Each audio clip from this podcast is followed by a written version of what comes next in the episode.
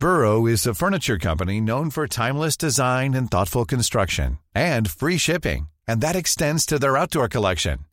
Their outdoor furniture is built to withstand the elements, featuring rust-proof stainless steel hardware, weather-ready teak, and quick-dry foam cushions.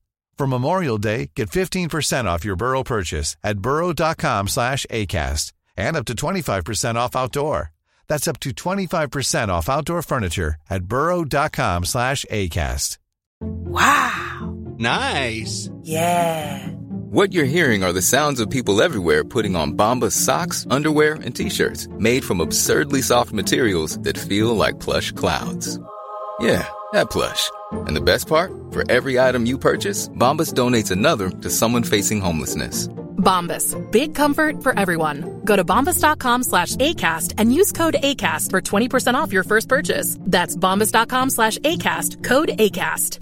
When you're ready to pop the question, the last thing you want to do is second guess the ring. At Bluenile.com, you can design a one-of-a-kind ring with the ease and convenience of shopping online. Choose your diamond and setting. When you find the one, you'll get it delivered right to your door. Go to Bluenile.com and use promo code LISTEN to get $50 off your purchase of $500 or more. That's code LISTEN at Bluenile.com for $50 off your purchase. Bluenile.com code LISTEN. Moi, je pense que tout le monde est artiste, en fait. Je pense que tout le monde a ce truc de création en lui. C'est juste qu'à un moment, les gens le perdent. Bienvenue sur Nouvelle École, le podcast pour sortir des sentiers battus où je vais à la rencontre des passionnés qui choisissent leur vie. Je me suis jamais posé de questions, tu vois, j'avais juste besoin de créer. Évidemment que j'ai des envies de grandeur, comme tout le monde, tu vois. N'oubliez pas de vous abonner à Nouvelle École sur Apple Podcast ou toute autre application de podcast. C'est ce qui m'aide le plus et bonne écoute. Et euh, donc, euh, je crois que c'est bon. Moi, j'ai fait l'erreur de, de sortir hier soir. Donc... Donc, le café est bienvenu. Ça me manque, ça. Tu sors plus? Bah non, mais j'ai arrêté de boire de l'alcool depuis deux, trois semaines. Ah, j'ai cru que t'allais dire 2-3 ans. Non, non, pour sécher. Parce que j'ai, je me suis un peu fait plaisir cet été et là, faut que je rentre dans mon costume de mon émission, quoi. Et donc, faut que je perde du poids et que je sèche et je ne bois plus d'alcool depuis trois semaines et c'est horrible. Et je, vis, je vis par procuration. Ah ouais Quand tu- je vois les gens boire, j'imagine le goût que ça a. C'est horrible. Ça te manque? Ouais, de ouf. T'imagines, euh, tu leur demandes leurs histoires de soirée? Ouais, puis je sors pas, tu sais, pour pas bouffer gras, pour pas bouffer de la merde et tout. Donc je suis comme un moine guerrier là pendant quatre mois, c'est horrible. Ouais, mais en fin de compte, ça fonctionne bien, non? Moi, j'essaie de moins boire en ce moment pour, euh, pour, Bah ça marche. Hein. pour bosser. Ouais, ouais, ouais. Ça marche plutôt bien, non? C'est un peu horrible. ouais. Et bah du coup, salut, Monsieur Poulpe. Bonjour, tu me serrais la main? Non, je voulais. J'ai pas compris le mot. non, non, c'était le move vers le chien, D'accord. qui est trop mignon. C'est Gordon. Cette interview sera accompagnée de Gordon. Salut Gordon. Et donc, euh, bah, Monsieur Poulpe, bienvenue sur Nouvelle École. Euh, je sais pas comment te définir, parce qu'en fait, vu que tu fais énormément de choses différentes, que tu dis quoi aux gens qui te disent le nom. Qu'est-ce que tu D'où le, d'où le blaze hein, finalement. Ouais. J'ai vu que ça venait de là. Ouais. C'est vieux, non? C'est un vieux blaze? Ça date du collège, ouais. Euh, Monsieur Poulpe date du collège. Après, euh, comment me définir? Je sais pas. Moi, j'aime bien dire un truc, mais ça fait. En fait, le, le- ce mot-là ne veut plus rien dire. Mais j'aime bien dire que je suis artiste. Mais Ah ouais, tu dis vraiment à ça? notre époque, là maintenant, je crois que ce mot ne veut plus rien dire. Quand on dit artiste, je pense qu'on pense à un mec dans un atelier qui peint avec ses couilles et que personne s'intéresse à lui. Tu vois, je crois qu'il y a un truc un peu comme ça. Mais mais du coup, je crois que ça me va bien. Il y a pas aussi un côté où euh, moi je- je- j'ai l'impression que j'oserais pas dire euh, je suis artiste parce que j'aurais l'impression que tu sais d'un seul coup c'est genre dire que ce que tu fais c'est trop stylé. C'est de l'art. Ouais. Ça. Ah ouais. Parce que je, je fais de l'art. Mais je pense, mais là c'est mon ego, hein. Je pense que je fais de l'art. Après, il est dégueu, mais c'est important qu'il existe aussi cet art-là. En quoi il est dégueu? Bah, je, enfin, je fais quand même beaucoup de choses qui sont euh, quand même au niveau du caca ou du sexe ou de l'humour un peu trash. Mais je pense que c'est important d'avoir cette fenêtre-là aussi, tu vois, vers le vers l'autre art. Ouais, puis c'est mais c'est quelque chose qui existe dans l'art en général aussi, non? Euh, le caca et le sexe, oui. C'est oui, c'est ça. C'est Ouais, ouais. c'est pas que des tableaux euh, de 20 mètres sur 20 mètres au Louvre, quoi. Oui. C'était quelque chose. C'est quelque chose de conscient. Euh, enfin, c'était ce que tu avais envie de faire ou c'est quelque chose de conscient quand tu dis euh, d'ouvrir cette fenêtre? En fait, je me rends compte que je me radicalise avec l'âge. dans le fait de toujours proposer autre chose. Euh, en fait, c'est pas conscient du tout. euh, C'est juste que je suis incapable de faire euh, d'autres trucs. J'ai j'ai été auteur pour des trucs un peu plus sérieux et tout, mais je, je me rends compte que je m'emmerde vraiment, donc je le fais pas. J'ai la chance de pouvoir choisir mes projets, donc je le fais pas. Et je reste dans le dans le truc qui me fait rire avant tout. Et hum, après, euh, j'ai jamais euh, réfléchi en amont, tu vois, en me disant euh, il faut que je il faut que je fasse des trucs chelous. Euh, ça, c'est au début de ta carrière. Généralement, tu tu, réflé- tu réfléchis pas et tu fais. Euh, et plus tu avances dans ta carrière, ben, plus tu réfléchis avant de faire. Et, et maintenant, je me rends compte que je me dis, tu vois, par exemple, je vais sortir une BD euh, l'année prochaine. Euh, je me suis dit, bah, en fait, euh, qu'est-ce qu'il y a de différent Enfin, qu'est-ce qui ne se fait pas dans le milieu de la BD et qu'est-ce qui serait important de faire pour proposer une, une alternative et, euh, et du coup, voilà, et je suis parti dans ce principe-là avec Davy Maury. On va sortir une BD euh, dans ce dans ce côté un peu, euh, on, on bouscule un peu le truc, quoi. Donc c'est ça que tu fais avant de créer quelque chose, c'est tu te dis comment je fais quelque chose de différent? Ouais, parce que on est tellement, euh, il y a tellement d'humoristes, il y a tellement de séries télé. Enfin, moi là, j'ai fait une overdose de Netflix, tu vois, par exemple. Ouais, je regarde plus non plus. Ouais. maintenant, quand j'ouvre Netflix, j'essaie de trouver le truc que j'ai pas vu, tu vois. Et j'ai tout vu en fait. Donc, il y a tellement de trucs, on est tellement abreuvé que t'es obligé maintenant, quand t'as la prétention de vouloir euh, euh, proposer quelque chose au public, euh, t'es obligé de te poser la question de bah qu'est-ce que je peux faire d'original, enfin essayer en tout cas d'être original, quoi. Et puis euh, et puis d'avoir un sans péter plus haut mon cul, mais d'essayer d'avoir un petit peu de réflexion et de fond, tu vois, dans, dans ce truc-là, quoi. Tout en tout en faisant de la blague euh, débile, mais mais en tout cas d'en proposer d'autres, quoi. Tu veux dire qu'au début, t'avais pas besoin de réfléchir? Pour euh, faire quelque chose de différent. Naturellement, t'allais faire ça. Ouais, tu te poses pas la question au début, t'as qu'une envie. Parce que t'as as commencé créer, super tôt, toi. Je crois que ta première vidéo, tu l'as mise sur le web en 98, un truc comme C'est ça. ça, ouais. Mais moi, j'avais commencé avant déjà. Moi, j'ai mon premier, euh, ma première vidéo euh, elle était tournée dans, dans le jardin avec mes copains. J'avais 8 ans. C'est mon premier. euh, on peut pas dire court métrage. Et vous faisiez quoi C'était quoi cette vidéo C'était moi en fait, je viens vraiment des films d'horreur et des films d'action des années 80. Donc c'est vraiment, euh, c'était que des trucs comme ça avec des effets spéciaux tout pété avec du ketchup. Et dès le début, ça a été des films d'horreur nuls, tu vois. Et euh, et après. euh, euh, je suis, en fait, je suis toujours resté dans ce truc-là, moi. Je suis toujours resté dans ce truc de genre, tu vois, de cinéma de genre, même quand tu peux, tu vois tous mes sketchs du studio Bagel, Mm. c'est des trucs avec des serial killers, des aliens, des machins, des trucs. Donc, je suis toujours resté dans ce truc-là. Euh, mais, euh, mais en tout cas, oui, à partir de 97, 98, c'est arrivé sur le net. Et donc, euh, au début, c'était, euh, c'était vraiment naturel, quoi, dans le. Ouais, je me posais pas du tout de questions. J'avais juste besoin de créer, que ce soit en vidéo, mais à côté de ça, je dessinais, j'écrivais. Enfin, j'ai fait mille doses, tu vois, mais. euh, Il y avait pas de, t'étais pas, euh, la question s'était pas posée d'un, parcours euh, plus classique ou d'études. Non, j'ai arrêté les études. De... J'ai pas mon bac, moi. J'ai arrêté au, niveau du lycée euh, pour être graphiste web, freelance. Ah ouais, en freelance? Ouais. Et bah à l'époque, en fait, tu pouvais. Il y avait vraiment personne, en fait. Je te parle de ça. C'était en 98, 99. C'était au moment du phénomène des startups, tu sais, euh, avant que le Internet se casse la gueule. Et donc, tu pouvais bosser au black euh, facilement. Et euh, mais ouais, ouais, j'ai jamais, euh, je me suis jamais posé de questions. Tu vois, j'avais juste besoin de créer.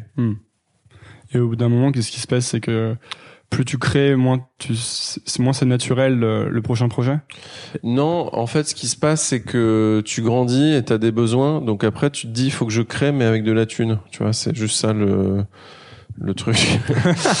euh, après, faut créer intelligemment euh, pour pouvoir en vivre. C'est plus ça. Alors vas-y, c'est quoi euh, créer un euh, C'est une vraie problème. Enfin, c'est une vraie question que je me pose beaucoup. De, tu vois, pour l'instant, c'est cool. euh, J'ai rien. Je, je vis en sous-loc dans une dans- avec des gens qui sont sympas. J'ai Ouais. juste un chat. J'achète des croquettes, mais moi, j'ai pas besoin de gagner de l'argent, tu vois. Ouais. Donc, par exemple, euh, pour l'instant, je refuse de mettre de la pub là-dessus parce que j'ai pas envie. Mais en fait, je sais bien que, enfin, je critique pas les gens qui mettent de la pub parce que je sais bien que si j'avais, par exemple, ne serait-ce qu'un stagiaire Ouais. ou euh, je sais pas, si j'avais besoin de manger pas que des pâtes, bah, faudrait que je mette de la pub parce que j'aurais pas d'autres moyens vraiment. Alors déjà, est-ce que à Nouvelle École, on- t'as des propositions de pub? Ouais, j'en ai eu. Ouais. Ah merde, je pensais de vanner. Ok, t'en as. Euh, Pourquoi? Je voulais que tu dises bah non, et je fais ah bah ouais, bien fait pour ta gueule et que je fasse un drop the mic. euh, non, mais euh, bah écoute, moi, je pense que tu devrais prendre de la pub. Ça te permettrait de, par exemple, euh, je sais pas, avoir des meilleurs micros, avoir du meilleur matos, je dis n'importe quoi. Je sais pas. Hein. Ouais. Euh, en fait, le truc, c'est, mais c'est dans ça, dans toutes les carrières artistiques de, du monde, de l'histoire de l'humanité, c'est que tu commences et t'as un deuxième job. Moi, je pense que tout le monde est artiste, en fait. Je pense que tout le monde a ce truc de création en lui. C'est juste qu'à un moment, les gens le perdent. Euh, tout le monde dessine, tous les enfants dessinent. Euh, et puis à un moment, tu poses ton cahier, puis tu vas aller rouler des pelles à Stéphanie euh, sur le, au fond du bus, tu vois, et tu t'intéresses à autre chose. Mais tout le monde est artiste. Il y en a qui, qui gardent ce truc-là et qui continuent, mais qui pour vivre sont obligés d'avoir un deuxième job. Euh, Il y en a beaucoup qui font ça, et il y en a beaucoup qui continuent comme ça jusqu'à la fin de leur vie et qui ont ce besoin de créer euh, tout en gardant un job et en, voilà que ça prenne pas de place. Et puis t'as les autres, ceux que tu vois qui sont euh, maintenant euh, des gens euh, connus ou non, mais en tout cas qui en vivent pleinement. Il y a un moment où tu te dis eh ben merde en fait, faut que je faut que je lâche tout, faut que je lâche ma vie d'humain et que je me donne les moyens de vivre de ça. Et là, tu ton job et tu te donnes les moyens et tu dois en vivre. Donc c'est là où la thune arrive. Et c'est là où tu te dis, il faut que ma création, je la fasse de façon à ce qu'il y ait de la thune et que je puisse en vivre pour le faire. Et, et là, bon, bah, il y a plein, il y a plein d'histoires différentes, tu vois, il y a plein de trajectoires différentes, mais Mais comment est-ce que tu, par exemple, toi, tu vas plutôt avoir tendance à séparer euh, les projets qui vont ramener de l'argent et les projets qui sont purement créatifs, ou est-ce que tu vas mixer dans un projet Enfin, tu vois, est-ce que tu vas Ouais. faire des projets qui du coup potentiellement sont vendables et peut-être sont pas exactement artistiquement ce que tu avais en tête? Non, mais par exemple, tu vois, moi j'ai euh, bon, j'ai la chance que maintenant tous mes projets ils soient vendables, tu vois, parce que je me suis fait un nom et tout, donc c'est beaucoup plus simple. Mais par exemple, j'ai euh, dans un coin de ma tête, j'ai deux ou trois trucs où je rêverais de les faire, mais je sais que c'est impossible de trouver du financement euh, et ça coûte cher à financer. Euh, et du coup, euh, ben, je le fais pas et je suis frustré artistiquement quand je pense à ces trucs-là. Mais à côté de ça, j'ai plein d'autres trucs qui m'éclatent, tu vois. Mais il y a des trucs où je sais que le problème, c'est que c'est même pas une question de financement. C'est je sais que même le public me suivrait pas, tu vois. C'est que je, ça serait juste pour me faire kiffer moi une série française avec des ninjas qui se battent contre des vampires. je pense qu'on serait 500 à aimer regarder ce truc-là en France, mais c'est tout, tu vois. Tu crois, tu crois que maintenant t'es t'es t'es sûr de ton coup quand tu quand tu penses que le public te suivra pas, par exemple? Ouais. Ouais. Ouais, je sais, j'a- j'arrive, j'ai assez roulé ma bosse dans le chelou pour savoir quand c'est trop chelou. Tu vois. Parce qu'il y a aussi le côté où est-ce que c'est pas parfois quand tu quand tu dis que c'est juste pour te faire kiffer, est-ce que c'est pas parfois quand tu fais justement que pour te faire kiffer que tu sors des trucs auxquels personne n'avait pensé et où justement tu vas créer quelque chose de vraiment différent et de nouveau, un peu comme au début quand tu penses pas quoi. Oui, oui, c'est sûr, c'est vrai. C'est vrai. Après, il y a quand même la réalité de la diffusion, tu vois. On, mine de rien, on est encore esclave des diffuseurs. Alors évidemment en télé, euh, mais surtout au, cinéma et sur Internet. Tu peux plus maintenant, euh, en 2018, tu peux plus créer une chaîne YouTube euh, en te disant OK, je mets 500 000 balles et ça va marcher. C'est pas possible. Euh, il faut, il faut avoir un système de diffusion pour être vu et pour, enfin, tu vois, il y a tellement, encore une fois, il y a tellement de gens qui proposent du contenu. Après tout dépend ce qu'on appelle marché. Toi marché, c'est quand tu dis marché, c'est euh, rentable financièrement par exemple? Ou, ou que ça devienne gros ou? Bah oui, euh, bah les deux en fait, c'est que que ça soit vu et que ça soit financé, c'est important parce que euh, bah il y a quand même, enfin tu vois avant euh, quand j'ai quand j'ai commencé et que je faisais euh, mes premières vidéos sur le net, évidemment ou même sur No Life, évidemment tous les techniciens, tous les gens qu'on ne voit pas à l'image n'étaient pas payés et le faisaient pour l'amour de l'art. À partir du moment où tu avances, enfin, tu, mais ça, tu peux pas le demander euh, à ces gens-là. Tu peux pas demander gratuitement de revenir, euh, de revenir et de revenir de 800 fois. Il faut que les gens y vivent, tu vois. Et surtout les gens de l'ombre qu'on voit jamais, qui est un truc hyper ingrat, quoi. Et du coup, euh, tu peux pas aussi au, au niveau de ton équipe, tu peux pas ne pas te dire qu'il faut que tu chopes de l'argent pour les payer. Tu vois, t'es obligé. Je l'ai fait deux fois, tu vois, sur deux projets.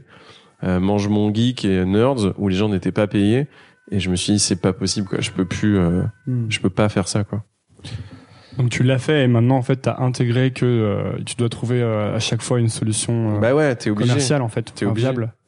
Mais du coup, ce serait obligé, mais sans sans euh, sans non plus euh, te vendre trop, tu vois. Il faut il Ah, faut justement, c'est comment tu fais ça? Parce que c'est ça qui est après qui devient compliqué, non? Bah, il faut que il faut qu'on te fasse confiance, il faut que les gens qui te donnent l'argent te fassent confiance et se disent bah je prends ce mec là parce que c'est lui et parce que je sais qu'il va faire un truc euh, de qualité mais chelou et voilà et je lui fais confiance et il faut prouver ta valeur tu vois aux yeux des décideurs pour ensuite avoir la liberté Mais comme tu disais, euh, quand tu disais qu'on est encore un peu esclave des diffuseurs, par exemple, forcément, quand tu as quelqu'un qui rentre dans un projet et qui, par exemple, met l'argent ou distribue le projet, il va avoir son mot à dire. Et donc, j'imagine que tu rentres, quoi qu'il arrive, dans des histoires de compromis parfois. euh, mais mais heureusement Comment tu fais pour pas là-dedans euh, Enfin, la ligne, elle doit être très floue. De quand est-ce que tu as l'impression que tu perds un peu ton projet, tu vois? Bah, heureusement que les, les ceux qui financent donnent leur avis parce que sinon ça serait fou, tu vois. De bah tiens, je te donne un million et puis je m'en fous. Enfin, tu vois, c'est- ça n'existe pas. Donc moi, je préfère, tu vois, des gens qui me financent. euh, ça veut dire que bah déjà ils ont bon goût. Tu vois, déjà, ça veut dire qu'ils me font confiance, donc c'est des gens bien. Mais du coup, comme c'est des gens bien, bah, je trouve ça important d'avoir leur avis, quoi.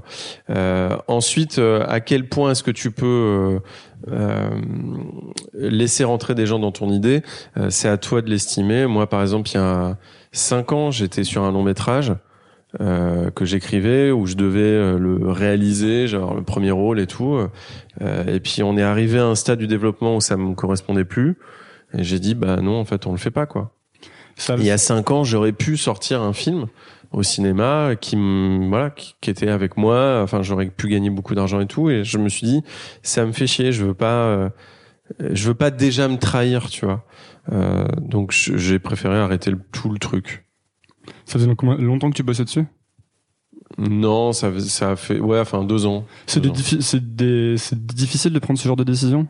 Bah ça fait chier. Ouais. Ça fait chier parce que euh, parce que tu te dis merde, tu vois, mine de rien, tu t'as quand même le petit démon sur l'épaule qui dit mec, quand même, prends la thune. euh, T'auras des t'auras de la presse, t'auras de la Pourquoi? Parce que si tu fais un film, c'est très bien payé? Bah ouais, forcément, c'est c'est mieux payé que quand par exemple euh, tu fais un podcast euh, sur euh, les règles. C'est un exemple. hein. Ouais. Est-ce que euh, à, à un moment, peut-être plus tôt dans ta carrière, t'avais un- t'avais un- une espèce de romantisme de euh, euh, tu- bah justement, tu sais, quand tu parles de des projets comme Nerds où, où t'avais pas, tu payais pas les gens et du coup il y avait aucun compromis et c'est ta vision artistique totale. Est-ce qu'il y a eu une époque où tu te disais que ça allait être toujours comme ça ou pas? Non, j'étais, euh, je me sentais hyper mal en fait de voir autant de gens me suivre euh, sans être payé parce que je connais, tu vois, la réalité quand même. Il faut quand même payer son loyer. Il faut. Donc, euh, on parle beaucoup de thunes hein, dans dans cette. Bah, En fait, c'est les, les épisodes sont à l'image de. ok. Non, Mais, je sais pas. Mais euh, non, non, je. je... C'est parce que j'en ai pas. C'est une problématique Ah du ok, moment. ok. Mais on en parle après.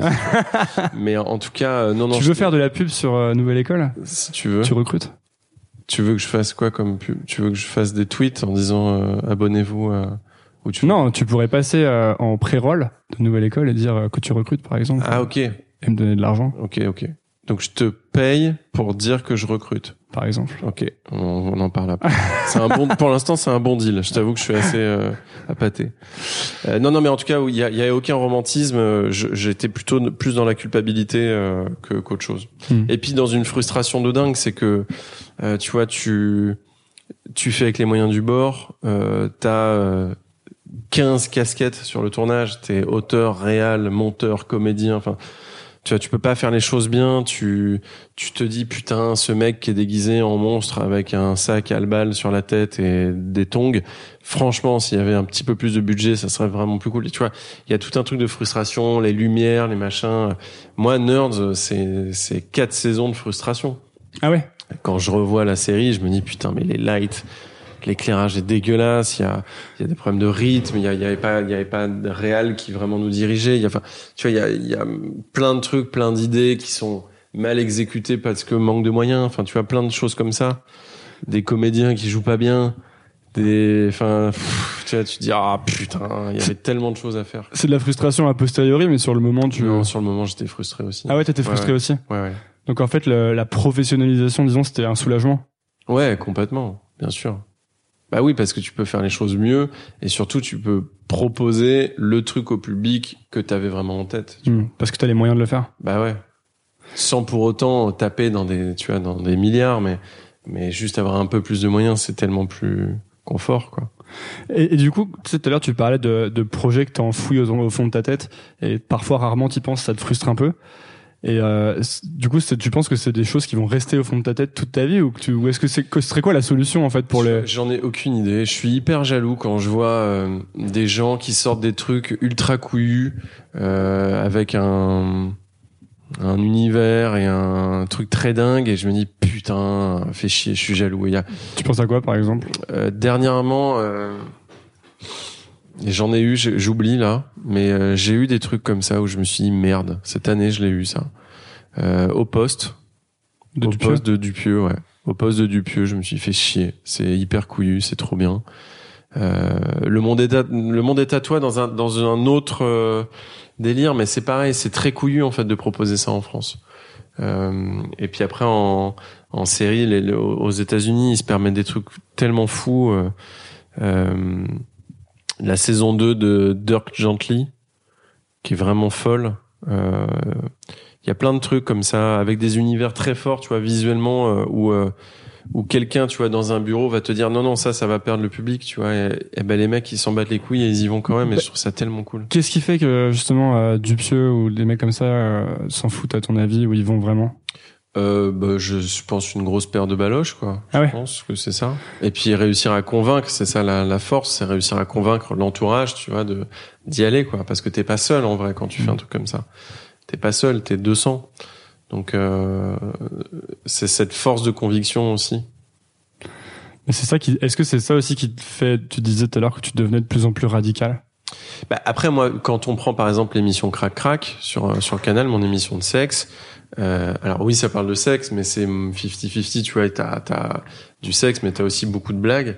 Et c'est une volonté de, comme les recettes pompettes, c'est un truc où je me dis, euh, je veux, euh, je veux un peu péter euh, euh, ce qui se fait en télévision et le truc un peu trop posé ou euh, le- le- l'exercice du talk show où on est, on est posé autour d'une table et on rit aux mêmes blagues et on pose les mêmes questions et les invités répondent les mêmes réponses tout le temps. Tu vois, il y a ce truc où euh, j'ai envie un peu de faire péter ça et je suis très fier de ça dans Crac Crac. C'est je me dis on on est dans un dans une tonalité qui est quand même assez vénère, tu vois, pour une émission de télé. Alors, évidemment parce que c'est une émission une émission de sexe, mais aussi dans l'exécution, tu vois. If you thought the only way to get a more defined jawline with natural looking results was through surgery, think again. Juvederm Volux XC is a non surgical injectable gel filler that improves moderate to severe loss of jawline definition and can help you achieve natural looking results with little downtime. Even better, this improved definition lasts up to one year with optimal treatment. No maintenance required. Improve jawline definition for a smooth, sculpted look with Juvederm Volux XC. For important safety information and to find a licensed specialist, visit juvederm.com. That's J U V E D E R M.com. Not for people with severe allergic reactions, allergies to lidocaine, or the proteins used in Juvederm. Common side effects include injection site redness, swelling, pain, tenderness, firmness, lumps, bumps, bruising, discoloration, or itching. There's a risk of unintentional injection into a blood vessel, which can cause vision abnormalities, blindness, stroke, temporary scabs, or scarring. Talk to a licensed specialist to find out if it's right for you. Millions of people have lost weight with personalized plans from Noom, like Evan, who can't stand salads and still lost 50 pounds. Salads, generally, for most people, are the easy button, right? For me, that wasn't an option. I never really was a salad guy. That's just not who I am. But Noom worked for me. Get your personalized plan today at Noom.com. Real Noom user compensated to provide their story. In four weeks, the typical Noom user can expect to lose one to two pounds per week. Individual results may vary. Et en fait, c'est par rapport à ce qu'on disait juste avant, mais quand tu quand tu crées un, un nouveau produit maintenant, est-ce que tout à l'heure on parlait de ce que le public va en penser ou est-ce que le public va suivre Est-ce que tu arrives à te, à te à te défaire justement de ça quand tu crées? Tu vois? Ouais, parce que bah, tu Parce joues avec. En fait, c'est soit tu te dis euh, non ça ça va, les gens vont pas comprendre et ça sert à rien et c'est trop chelou, ou euh, c'est pas dans l'air du temps ou voilà, Euh, ou au contraire tu peux te dire bah c'est cool parce que les gens y auraient pas pensé, ou les gens se seraient pas dit tiens je vais mater. euh, Tiens, je vais mater une émission de cuisine avec des gens qui arrivent pas à parler parce qu'ils sont bourrés, tu vois. Hmm. Euh, comme comme crac crac où tu je, vraiment on s'est dit c'est cool parce que le sexe et surtout parler de la sexualité dans une société qui aujourd'hui est de plus en plus cadenassée, de plus en plus euh, Au niveau du sexe, tu trouves? Ouais ouais ouais vachement. Il y a vachement de tabous, de non-dits, de, même dans les familles et tout. Qui était pas là euh, il y, a, il y a quelques dizaines d'années, tu dirais? Je- Ouais, en, en tout cas, on a on a cette impression là, ouais, euh, un peu globale. Et du coup, on s'est dit c'est cool de proposer ça. Et puis euh, et puis il y a aussi cette, ce truc en télévision où euh, tous les animateurs de télé qui se sont frottés au milieu de la sexualité se sont grillés. Et, Ah ouais euh, ouais, moi du coup, je trouve ça cool d'y aller quoi. Je trouve ça plus plus, mar- plus marrant. Mais oui, oui, il y a, y a ce truc où euh, euh, t'es obligé de t'es obligé de réfléchir à, à ce que va en penser le public et du coup, bah, ça, c'est bien de justement d'y aller ou de pas y aller, mais c'est un c'est un bon indicateur. Moi, tu sais, quand je quand je vois quand je pense euh, Monsieur Poulpe, j'ai toute une image qui vient de tout ce que t'as fait, de tout ce que j'ai vu de toi depuis euh, des années, et euh, j'imagine qu'en fait, toi, tu dois avoir la même y avoir la même image qui se construit dans ta tête. Est-ce que parfois tu arrives à Enfin, en gros, est-ce que parfois ça- t'as l'impression que ça te limite le côté Monsieur Poulpe, il doit faire ci ou il doit faire ça, tu vois? Il doit faire par exemple des émissions décalées.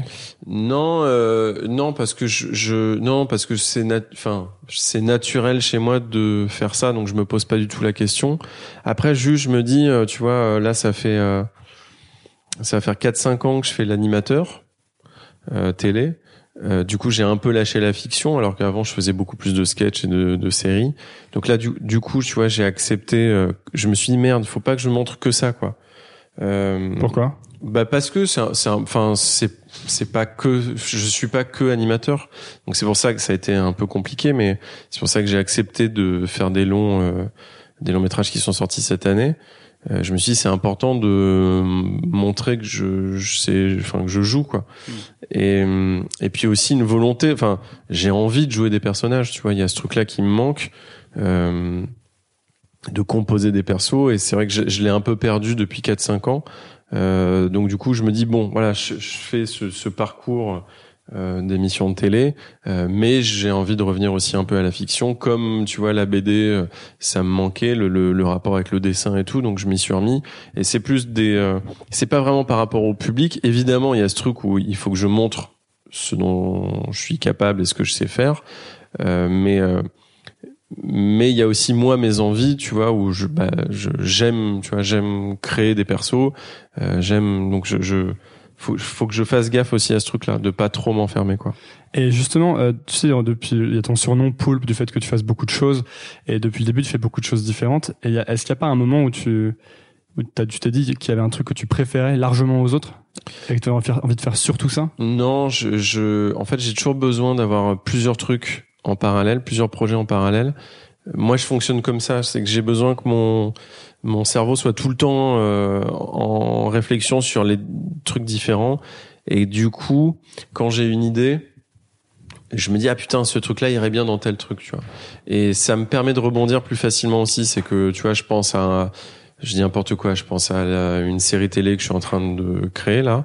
Euh, bah en fait je me dis ah putain mais ce personnage là qui pourrait euh, baiser avec tel personnage en fait c'est intéressant parce que ce type de sexualité je pourrais en parler dans Crac Crac et tu vois ça me permet aussi de rebondir des associations d'idées, etc. ouais. et moi j'ai toujours besoin d'avoir plusieurs projets en parallèle comme ça Parce que moi j'ai plus grandi dans une ambiance de euh, si tu fais beaucoup de choses en même temps, j'avais le sentiment que j'étais qu'on me disait que j'étais dispersé ou tu Ouais. vois qu'il fallait savoir faire un truc hyper bien, tu sais. ouais Et comme j'ai jamais su faire un truc hyper bien, il y avait un peu un côté euh, non mais tu vois, tu t'es jamais dit ce truc là, toi il faudrait que j'aille à fond Non, dans un a- truc il y a et que le je sois- truc, il y a le truc de euh, qui, est, qui est assez logique, c'est que soit tu fais un truc à un truc à 100%, soit t'en fais 5 à 20%, tu vois. Mais après, euh, c'est une c'est une une question d'orga, de rigueur. En fait, euh, moi j'utilise beaucoup ce mot-là, mais il, il est horrible dans le milieu de la blague. Mais euh, en fait, c'est hyper important d'avoir de la rigueur dans le travail et d'avoir un cadre pour pouvoir créer de la merde.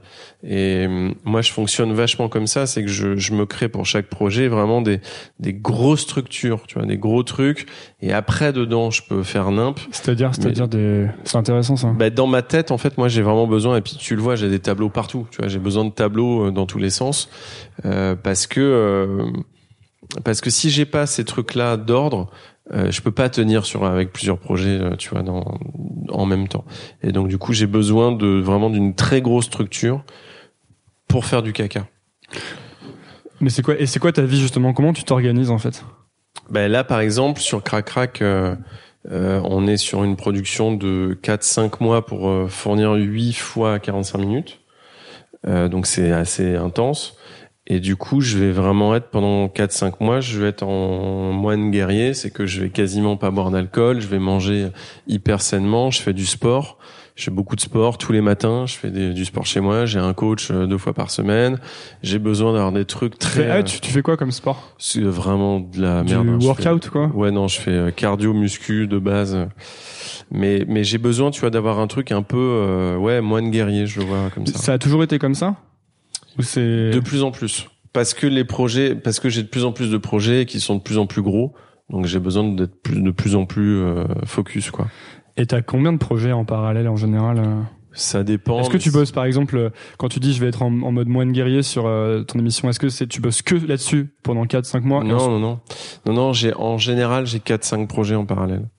Euh, et après, selon comment ça comment ça roule, je laisse rentrer des trucs externes.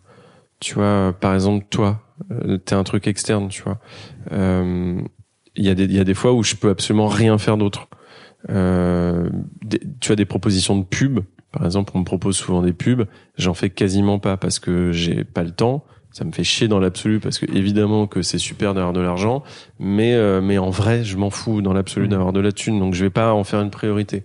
Donc je vais je vais le tège quand je peux pas en faire. Euh, des projets de comédien pour d'autres personnes. Tu vois, on me propose des rôles très souvent dans des trucs quoi.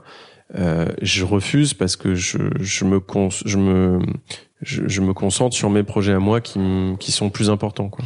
Donc en fait t'as des périodes où t'es en, en- complètement euh, en mode monastique Ouais, et des périodes où tu t'ouvres plus et tu- Ouais. tu, recharges en gros les batteries, c'est ça, ça. ouais. Et là tu vas plus euh, laisser le monde extérieur rentrer comme euh, je sais pas le podcast par exemple ou, ou de la pub, des choses comme ça. Ou la fête par exemple. Oui, ouais, ouais, carrément. J'ai, ouais, ouais, carrément. C'est ça. Ouais. T'as bien résumé Et- ma vie. Et euh, quand tu quand t'es dans ce mode euh, justement euh, monastique, disons appelons-le le mode monastique. Moi, j'appelle ça moine guerrier, mais Ouais, c'est ça. Euh, t'as- y a pas un moment, y a pas un côté euh, psychologiquement difficile au fait de justement de pas faire d'écart, de. Non, parce que je le prends comme, en fait, je prends de la hauteur sur mon année. Je fonctionne par année, tu vois, où je me dis cette année, je vais faire ça, ça, ça et ça. Et Chaque fois au début de l'année, tu te dis ça. Ouais. Tu te dis me- j'aimerais bien faire ça cette Bah, année. je me, je me donne des plans, tu vois, parce que sinon ça n'a aucun sens d'avancer, quoi. Donc je me dis, euh, il faut que je fasse ça cette année, et, et ça va me prendre tant de temps et tout. Et je vois ça comme des tunnels, tu vois. Là, par exemple, les quatre mois qui arrivent, ça va être un tunnel où je vais me lever tous les matins, je vais sortir mon chien, faire du sport, manger un œuf, venir au bureau. Enfin, tu vois, ça va être la, la même chose tout le temps. Et puis je sais qu'au bout du tunnel, il y a une chouille de l'espace qui m'attend avec beaucoup de vomi et j'attends ça avec impatience et ça sera mon, mon petit sucre, tu vois, Ah, de récompense. Tu gardes en tête la récompense pour. euh, Évidemment. ouais. Bah ouais. Sinon tout ça n'a pas de sens. C'est qu'il faut, faut qu'il y ait quand même un peu du kiff dans Hmm. tout ça, quoi. Et du coup, t'arrives vraiment. Tu te lèves genre super tôt. Ouais. Tu te couches super tôt. Ouais. Tu fais jamais d'écart. Non, je me couche. Non, je me couche pas tôt. Heureusement que il y a le, il y a la PS4 avec euh, Rainbow Six Siege qui, exi- qui existe. Tu joues encore beaucoup? Bah, bah non, mais c'est en fait comme je sors pas pour pas boire et pas bouffer, du coup je joue. Tu vois. Ah, tu veux dire qu'il faut quand même un, il faut quand même un truc pour euh, Bah, pour, faut que je pour se détendre. Ouais, ouais, faut que je déconnecte un peu mon cerveau quand même, ouais. Ouais, parce que je trouve que c'est ça un peu le parfois qui est problématique, c'est le côté où quand tu bosses pour toi, disons, tu peux tu peux ne jamais t'arrêter de bosser. ouais. Non, non, faut couper, faut couper. Euh, après, les gens coupent en sortant, ce que t'as fait hier soir. Euh, moi, comme je peux pas pour des histoires de bide et de de corps euh, pas trop dégueulasse à l'image, euh, du coup, euh, bah ça, c'est les jeux vidéo. Ouais. Mais mais il faut déco- ouais, il faut se déconnecter un peu, c'est important. Sinon, tu peux pas. Et puis même aussi laisser rentrer un peu de la euh, je peux pas parler de culture en parlant de, de Rainbow Six Siege, mais laisser rentrer un peu de culture dans ta tête pour pouvoir rebondir et ensuite pouvoir euh, reproposer des idées derrière. Ouais, parce que si ton travail c'est de créer, est-ce Ouais. qu'il n'y a pas un, si tu t'organises, moi c'est quelque chose que je me dis souvent, si tu t'organises de manière super draconienne, est-ce qu'il n'y a pas un risque en fait que tu laisses plus entrer les, parfois c'est des petites idées qui rentrent et qui, qui déclenchent Non, quelque chose. Après, après, chacun a un peu son, son truc dans la création.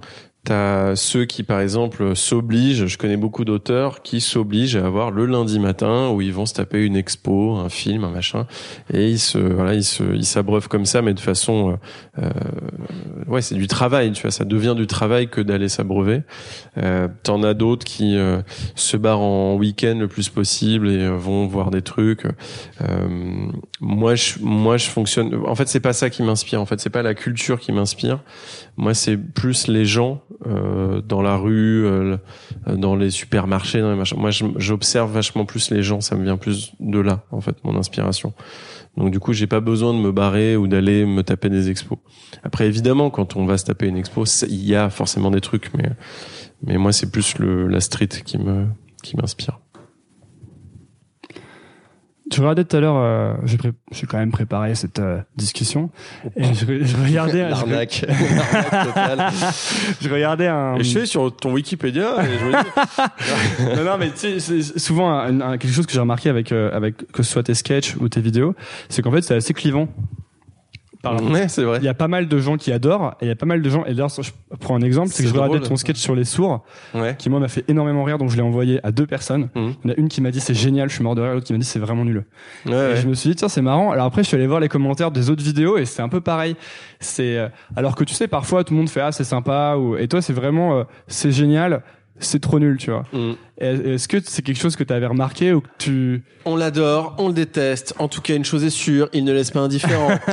euh, non, non, mais euh, c'est marrant le mot clivant. Je, je m'étais jamais dit ça, mais ouais, ouais, c'est vrai, j'ai un humour clivant. Euh, non, je pense que c'est euh, à partir du moment où tu te dis que tu vas proposer quelque chose de différent et, et d'aller dans de l'humour autre. Je dis pas, je dis pas forcément que je fais de l'humour trash, mais je fais de l'humour autre. À partir de là, tu sais que tu vas pas toucher tout le monde. Tu sais que c'est un combat perdu d'avance que de vouloir remplir le Stade de France. C'est pas possible. Dans, dans moi, mon truc, je sais que je, je, je sais que je ferai pas, euh, je sais que je ferai jamais des films qui dépasseront euh, le million, tu vois, d'entrée, c'est impossible. Euh, je sais que je ne ferai pas de talk-show sur TF1. Je- mais mais je l'ai accepté, tu vois. Je- évidemment que j'ai des envies de grandeur, comme tout le monde, tu vois.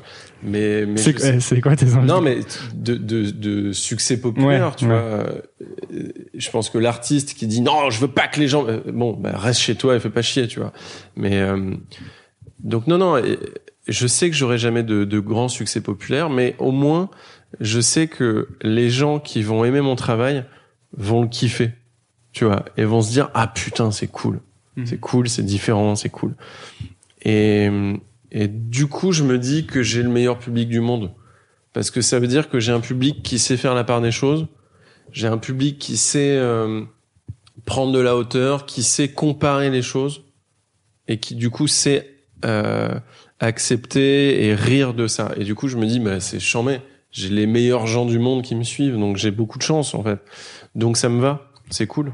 Ouais, c'est presque même un, un bon indicateur, non, dans le sens où s'il y a des gens qui te détestent, c'est qu'il y a vraiment quelque chose qui est là. Non, après je fais pas, je fais pas des choses pour qu'on me. dé- Non, non, bien Enfin, sûr, bien mais- sûr, c'est pas non, ce que je disais, mais tu vois le côté. Après, euh, je me dis, je- enfin, je comprends. Je me suis fighté avec une meuf. euh, je réponds jamais en plus à, à ça, mais il y a une meuf qui m'a envoyé un message privé sur Instagram euh, qui me disait ouais, euh, qui m'a sorti un truc. En plus, c'est horrible parce que quand on me sort des références à ce que je fais, j'ai fait tellement de trucs que je me rappelle pas. En fait, c'est un peu euh, horrible. Et elle me dit ouais, euh, cette blague sur les roues. Machin. Je me rappelle pas avoir fait cette blague sur les roues, mais je l'ai fait sûrement. Et euh, elle me dit ouais c'est injuste, euh, j'en ai, on en a marre d'être dis- d'être discriminé. Et je lui dis mais meuf, dans l'absolu évidemment t'as raison évidemment mais ton message il est complètement con. Je suis désolé mais ne va pas dire ça à moi. C'est tellement pas la bonne personne à qui dire ça. Tu peux le dire à plein de gens mais moi c'est mon taf en fait de faire ça. De faire de la blague, je fais pas de la blague euh, exprès qui se moque des différences. Je pense qu'on est tous différents, donc c'est juste des blagues, tu vois. Euh, ça va être une blague sur un roux, comme sur un Renoir, comme sur un mec qui a un grand nez, comme sur un mec qui a un pantalon trop court. On est, on a tous des différences à tous les, à tous les niveaux. Donc, je, évidemment que des gens vont pas être contents euh, de ce que je fais, et, et c'est normal puisque je, je, voilà, je fais des trucs qui, qui, je fais pas de l'humour moqueur, mais oui, ça se moque, tu vois. Euh, et donc, typiquement, le sketch sur les sourds, en fait, je me suis dit, quand j'ai fait quand quand j'ai fait euh, quand j'ai eu l'idée de ce sketch là, de ce personnage là, en fait, je me suis dit mais euh, c'était à l'époque où je voulais faire un spectacle de stand-up et en fait ça demande trop de temps et j'ai pas le temps de le faire bien. Donc j'ai euh, quatre sketchs tu vois sur une heure et euh, j'ai vu beaucoup de stand-up à un moment parce que je me suis intéressé à ce truc-là et je me suis rendu compte que euh, tu vois sur un gala sur un gala de 10 humoristes je l'ai constaté la première fois que je suis monté sur scène tout seul en fait pour un sketch sur 10 humoristes il y avait 8 mecs qui faisaient du stand-up qui parlaient de la branlette il y avait une meuf qui faisait un sketch pour parler de je sais plus quoi, et moi je faisais un personnage qui vomissait sur scène. Et je me suis dit en fait j'ai tellement pas ma place dans ce truc-là qu'il faut que en fait j'essaye pas de faire du stand-up, je sais pas le faire. Et du coup je me suis dit il y a un truc qui ne se fait pas et qui n'existe plus et qui est même devenu un peu ringard, c'est les personnages. Tu vois, tu vois plus de personnages sur scène. Et donc je me suis dit je vais faire un personnage et autant aller jusqu'au bout. On ne se moque pas du handicap sur scène, c'est très mal vu. Je me dis, l'exercice est hyper intéressant de jouer un handicapé et de jouer du handicap et que cet handicapé déteste les handicapés, tu vois. Et, et je trouve ça intéressant de faire un sourd, de jouer sur le fait que ben un sourd en stand-up, ça ne peut pas fonctionner parce qu'il n'entend pas les rires du public, il n'entend pas. Donc je trouve ça, en fait, mine de rien, euh, euh, même si, en fait il y a un peu de la réflexion là-dedans en fait. C'est que c'est un peu injuste en fait. T'as du le handicap marche pas forcément sur scène certains handicaps. Et puis qu'en plus ils détestent les aveugles je trouve ça cool tu vois. Donc voilà. Moi après je suis content parce que j'ai eu beaucoup de rire euh, dans un c'était à Montreux quand je l'ai joué c'est un public qui est assez difficile dans une salle qui est pas du tout faite pour de l'humour c'est un truc de jazz à la base donc c'est acoustiquement c'est compliqué. Et en fait j'ai eu plein de rire et tout donc c'était charmé. Après oui je suis allé mater sur le YouTube euh, les commentaires et donc déjà il y a des gens qui pensent que je suis vraiment sourd euh, ensuite, il y en a d'autres qui disent euh, waouh quel courage pour quelqu'un sourd de monter sur scène. Non, puis il y en a d'autres qui disent ouais c'est horrible de se moquer du handicap. Et bah oui, bien sûr c'est horrible de se moquer du handicap, effectivement. Après, je pense qu'on peut quand même faire des blagues dessus. Mais ouais, justement, c'est pas souvent dans ces zones un peu euh, un peu rouges bien que c'est très drôle. Bah ouais. Bien sûr. Et, et, du coup, est-ce que ça te fait pas un, est-ce que t'as pas peur un peu quand tu commences à creuser proche de ces choses-là? Est-ce que tu te dis pas, euh, bah justement, t'as pas peur de ça, de des gens qui Non, détestent que- ou des gens qui t'en veulent, Non, mais parce que non, non, pas du ou tout. même des gens qui seraient par exemple dans ton milieu et qui trouveraient que, tu sais, c'est Mais il y en a, il y en a plein. Moi, j'ai des potes qui, j'ai des potes qui me disent, ah, cette blague, elle était un peu too much et tout, mais voilà, mais, mais, après, ça fait partie du jeu, tu vois. Tu peux pas euh, monter sur scène et avoir la prétention de dire que t'es drôle euh, et qu'en face tout le monde t'aime. C'est pas possible. Tu, tu dois accepter ça. ouais. Puis est-ce que ça existe du coup une blague too much? Il y en a mille. Enfin, il y a des mauvaises blagues parce que c'est pas. Bah ouais, en fait, surtout maintenant, euh, surtout maintenant, pas pas dans le sens où euh, c'est compliqué de dire des choses euh, vénères parce que tout le monde monte au créneau, les assauts, les machins, mais surtout que tu te pointes en 2018, t'as 50 ans de blagues qui ont été faites déjà, Mm. donc tu tu peux pas, tu vois par exemple Tex qui fait une blague sur les femmes battues à TPMP, moi cette histoire elle m'a vénère parce que on, on, le sait en fait que c'est relou, que c'est une blague relou. On le sait. C'est pas que la blague est horrible, c'est juste que on l'a déjà entendu 15 000 fois. Ça sert à rien de monter au créneau en disant cet homme est le diable, il fait des blagues les femmes battues. C'est juste que cette blague est pas drôle. Voilà, c'est tout, ça s'arrête là. Et du coup, quand tu viens, quand tu vas dans des zones rouges, ce que tu appelles les zones rouges d'humour, où tu veux faire des blagues un peu vénères, faut pas que tu te dises, je suis le mec le plus drôle du monde, et je vais dire que une femme qui a un bleu, c'est, ça va bien avec son pull qui est vert. Bon, c'est de la merde, tu vois. Il faut que tu ailles un peu plus loin et que tu te dises, bah, je vais réfléchir et je vais essayer de, bah, c'est un travail, quoi. J'essaie de travailler pour trouver une blague plus cool. Parce que ça a déjà été fait et que du Bien coup c'est devenu ringard, c'est Mais ça? ouais. Hmm. Ouais, et puis c'est plus drôle, tu vois. C'est plus, c'est, enfin, faut trouver autre chose, quoi. Est-ce que parfois t'as l'impression de refaire des trucs que t'as, ou t'as peur de refaire des trucs que t'as déjà fait? Tu vois, Parce qu'il y a- il y a les trucs que les Ouais, autres ouais. ont déjà fait dans le passé, Ouais. et puis il y a toi, quoi. Est-ce que parfois t'as l'impression que tu reprends ta recette un peu sans faire exprès, tu sais? Ouais, mais en fait, j'aime ça. Je, je sais, hein, je me rends compte. Il y a des trucs que je fais où c'est un peu, euh, mais j'aime ce truc-là. J'aime, euh, j'aime jouer des personnages difformes. Et je l'ai déjà fait plein de fois et je, et je, et je continue, tu vois. Et j'aime. euh, euh, Il y a des, il y a des, des phrases qui me font rire que je redis dix mille fois, tu vois. Il y a des trucs. euh, Il y a un mot, enfin des mots, par exemple, que j'aime dire. Comme quoi Panini. Je trouve ce mot très drôle. J'adore dire Panini. Si tu, en vrai, si tu analyses toute ma création depuis le début, je pense que tu as 5000 fois le mot Panini, tu vois.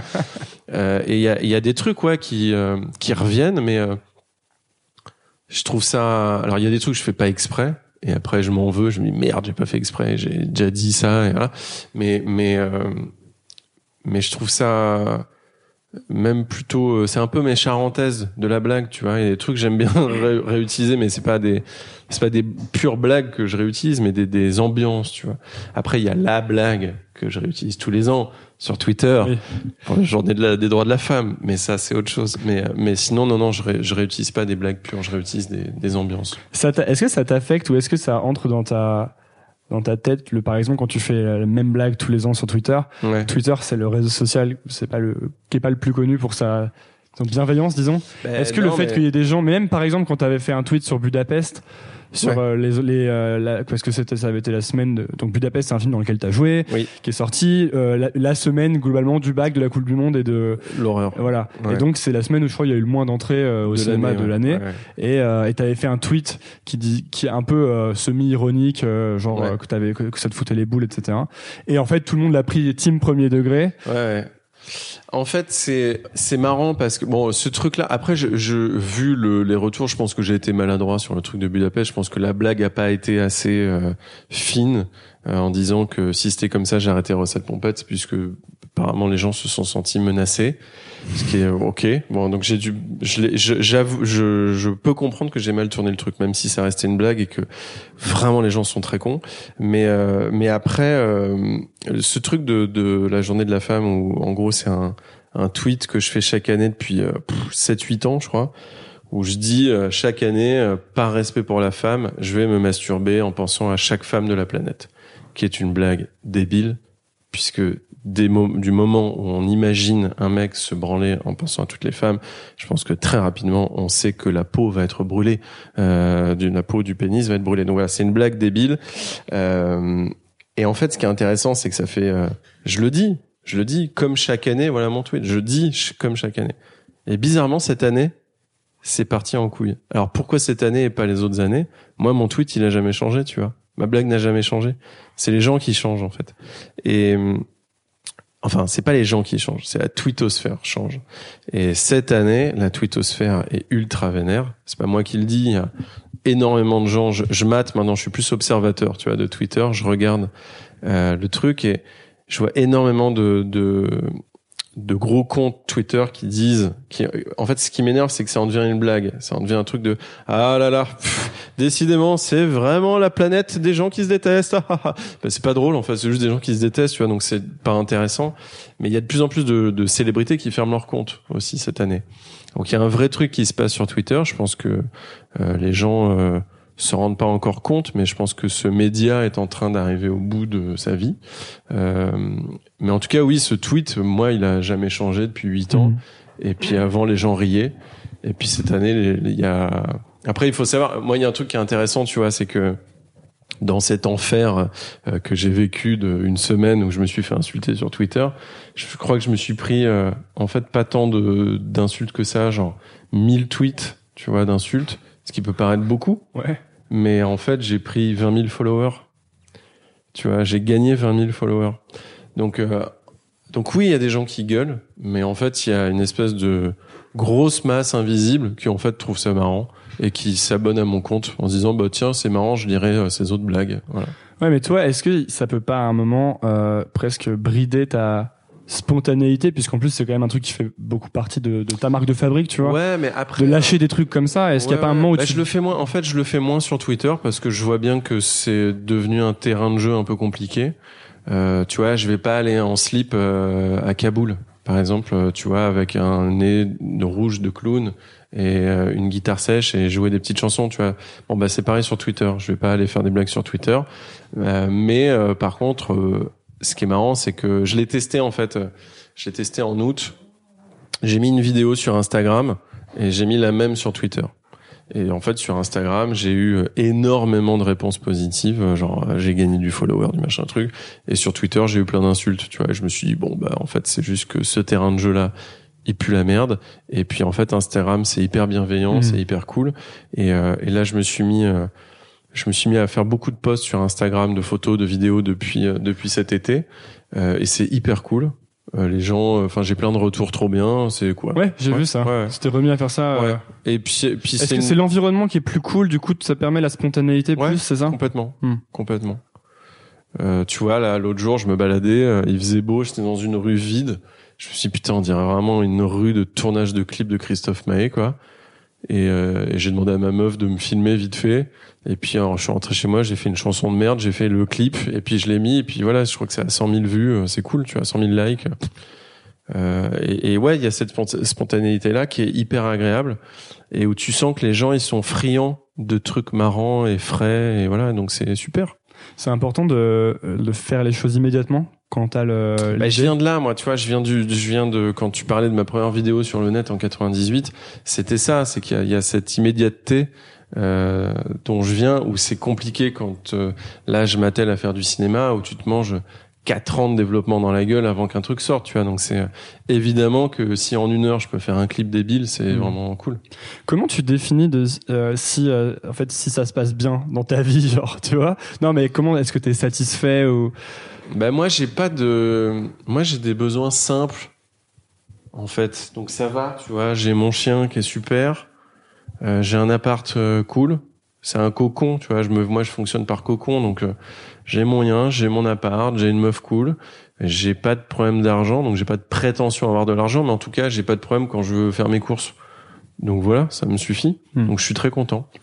est-ce qu'il y a eu par enfin je disais ça dans le sens euh, est-ce qu'il y a eu des périodes où par exemple tu te marrais moins et où tu dois changer des choses, tu vois? Ouais, bien sûr. Bah, il y a des, la, vie, c'est une construction, tu vois. Donc, euh, c'est une grande partie de l'ego en fait, euh, la vie.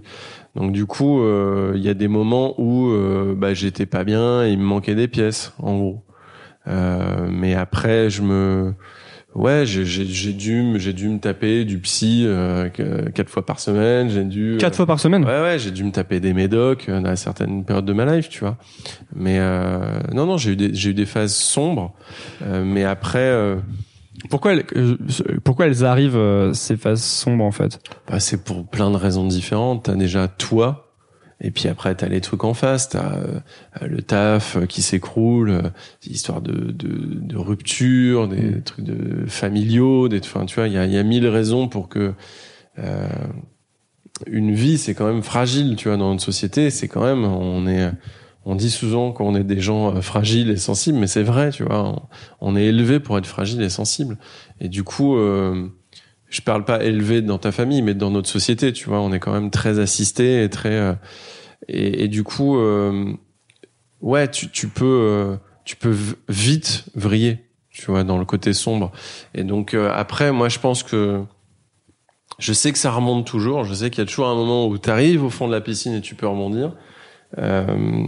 Et puis ça passe par euh, quand je parle de construction, ça passe par des trucs. Moi, j'ai trouvé mon truc, tu vois. C'est c'est du sport, c'est un chien. J'ai pris ce chien vraiment pour aller mieux, tu vois. Euh, c'est un cocon euh, bien, un, un appartement, tu te sens bien. J'ai eu plein d'appartes sombres, bas de plafond. C'est des, des terreaux à, dépr- à dépression, tu vois. Et Donc il faut faire gaffe à ça, à ton cadre de vie, euh, ce qui selon toi te fera aller bien.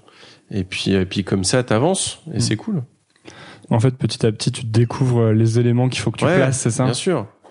Bien sûr, t'as, t'as, tu mets, je pense, la moitié de ta life à comprendre qui tu es et qui tu veux être, tu vois. Et c'est le chemin à qui tu veux être qui est le plus compliqué, mais euh, Toi, qui Mais- tu veux être alors? euh, je commence un peu à arriver à qui je voudrais être. Je suis bientôt ce, ce DJ en slip de bain à Ibiza avec un mulet. Mais une fois que t'es qui tu veux, qui tu veux être, après, après tu fais quoi? Bah après le jeu c'est Rester qui tu ouais, veux être. Ouais, je sais pas, je sais pas. Je pense qu'après c'est kiffer en fait. Ouais. Je pense que c'est kiffer. Je pense, je sais pas. Bah merci beaucoup. Attends, moi j'ai des questions. Ah vas-y. Euh, pourquoi t'as eu l'envie de faire ce truc? Ah donc on inverse? Ouais. Ok, euh, bah parce que justement, euh, moi j'étais dans une période. En fait, j'ai- commencé ce truc parce que je voulais monter mon projet, être entrepreneur, être indépendant, mais à l'époque je le faisais pas très sérieusement, tu vois. Et j'ai monté une boîte du coup, et j'étais là. Et en fait, j'étais pas du tout heureux dans ce que je faisais, ça me ressemblait pas, tu vois. Et j'ai tout quitté, j'étais dans une relation amoureuse euh, qui marchait pas, dans un truc ça marchait pas, j'étais très mal. Et en fait, à ce moment-là, j'avais vraiment besoin de d'aller poser des questions aux gens pour qui avaient quel âge à ce moment-là? Ah bah non mais c'était il y a deux ans donc j'avais Ouais. 24 ans. D'accord. et je- d'aller voir les gens qui avaient l'air d'avoir des vies cool et justement de, de faire ce qu'ils aimaient. Non mais c'est vrai. Ouais, ouais. des gens qui avaient l'air de faire ce qu'ils aimaient parce qu'en fait j'ai commencé à remarquer qu'il y avait des gens qui faisaient ce qu'ils aimaient. Et moi je croyais que c'était pas c'était pas vrai en fait et euh, d'aller leur poser des questions enfin bah comment tu fais? Comment tu fais pour euh, euh, faire des trucs que t'aimes? Comment tu tu vois? Comment tu fais pour te lancer? Comment tu fais pour pas avoir peur de, de rater ou euh, de, de ce que les gens vont en penser? Parce qu'en plus euh, moi je venais pas du tout de ça à la base mais j'avais fait ensuite une école euh, une école de commerce. Et après quand une fois que t'es rentré là-dedans il y a un peu un côté où t'as l'impression que ça te définit. Formaté. tu peux plus euh, non mais tu peux plus genre faire des vidéos de de toi qui raconte de la merde et espérer en faire euh, ta vie tu vois. Ouais. alors qu'en fait si tu peux. Mais il faut déconstruire ce truc. Mm. et ça m'a servi à ça. Voilà pourquoi j'ai fait ça. Et c'est quoi ta plus belle rencontre dans, dans Nouvelle École? Euh, bah en fait ça marche pas comme ça parce que c'était des, c'était selon des contextes donc en fait j'ai plein de trucs de moments incroyables mais c'est à chaque fois selon un contexte parce qu'il y a des moments où par exemple euh, quand je sortais de ma période super difficile je sais qu'une fois j'avais fait un épisode avec Marina Rollman Ouais. et on avait parlé de dépression et tout et par exemple c'était un moment de dingue pour moi parce que je sortais de ça et donc Ouais. d'en parler c'était après une fois j'ai interviewé Gringe tu sais le, Mhm. le pote d'Orelsan et euh, bah juste j'étais trop fan de Gringe et d'Orelsan en grandissant donc c'était re un moment de dingue tu vois mais pour des raisons différentes Mm. et en fait c'est que des trucs comme ça où même Antoine de Maximi ou par exemple l'interview avec Rémi Gaillard où on marche dans la rue parce qu'il veut pas il veut pas faire une interview normale du coup je lui cours après dans la rue avec des micros bah c'est marrant parce que c'était un mec que je regardais quand j'avais 14 ans sur YouTube enfin ou sur internet Et qui c'est qui t'a le plus surpris où tu vois, t'avais une image préconçue et en fait tu t'es dit ah putain en fait. Euh... Je sais, j'avais, c'était au début que j'avais des images préconçues, mais donc c'est des gens qui te parleront pas. Et après, j'en avais moins. Je sais que Kian Kojandi m'a vachement impressionné, pas surpris, mais impressionné, tu vois. Genre j'étais là, j'avais, j'étais là, putain, il, il est chaud, tu vois, Kian Kojandi. Non mais tu vois vraiment, genre quand je discutais avec lui, j'étais là, il avait, j'avais l'impression qu'il avait, qu'il avait traité toutes les infos Ouais. tu sais que à chaque fois que je lui posais une question il avait réfléchi au truc il me le sortait alors étape A étape B étape C tu Ouais, vois ouais. et j'ai trouvé ça vachement impressionnant Ouais, il est très cérébral, Ken. Écoute, là c'est l'émission combien? Euh, ça va être l'épisode euh, pff, je sais pas 81 2 je sais pas Ah ouais, 82, ouais, merde. J'allais te proposer de t'interviewer toi pour l'émission 100, tu vois. ouais Mais euh, du coup, c'est dans- dans... pas longtemps, donc c'est nul. bah Euh, si c'est dans longtemps quand même c'est quand même dans 20 semaines Bon, on fait la 150 pour espacer un peu le si je vais jusque là. Ok. cool. Eh bah merci Merci Nouvelle École. attends attends attends attends Non, oui, oui c'est bien de Non. dire merci nouvelle école d'accord. où est-ce que qu'est-ce qu'on dit aux gens qui écoutent et qui veulent en savoir plus sur toi ou, euh, Ils ont écouté tout ça, tu crois? Ah c'est certain Ok. Une fois, Carlito a, a dit un message absurde. Tiens, on peut, enfin, moi, Carlito a, a- a dit un message absurde. Donc, scaphandre ailé au cumin, je crois, Ok. à tweeter par les gens qui avaient écouté ou à mettre en commentaire. Et Ah oui. je reçois tous les jours des tweets qui disent scaphandre ailé au cumin. Des- Non, moi je pense si j'avais un message, ça serait euh, aimez-vous les uns les autres? Surtout aimez les différences des autres. Euh, et si je devais dire un mot euh, pour que les gens le reprennent sur Twitter, je dirais infrastructure en fer forgé, qui va assez bien avec mon message. Et, euh, et donc, si les gens veulent en savoir plus sur toi, où est-ce qu'ils vont? Bon, ils se démerdent, il y a Internet. Hein. Voilà. Bon, d'accord, t'as raison. Merci. Merci d'avoir écouté Nouvelle École. Si l'épisode vous a plu, la première chose à faire est de le dire à l'invité via les réseaux sociaux. Vous trouverez le lien de ses profils dans la description de l'épisode. Faites-le, c'est très important pour les remercier et pour montrer que Nouvelle École est écoutée. Presque aussi important, abonnez-vous au podcast et laissez un avis sur Apple Podcast ou iTunes. 5 étoiles de préférence, ça permet à Nouvelle École de rester en haut du classement et d'être donc découvert par de plus en plus de gens. Il n'y a pas de pub sur Nouvelle École, c'est parce que Nouvelle École est financée par ses auditeurs sur patreon.com. Vous pouvez rejoindre cette communauté et soutenir Nouvelle École à partir de 2 euros par mois, soit un café par mois en allant sur patreon.com slash Nouvelle École Podcast. Le lien est dans la description de l'épisode. Enfin, pour ne rien manquer des actualités et des coulisses, vous pouvez me suivre sur Instagram en cherchant Nouvelle École. Merci d'écouter ce podcast et à la semaine prochaine.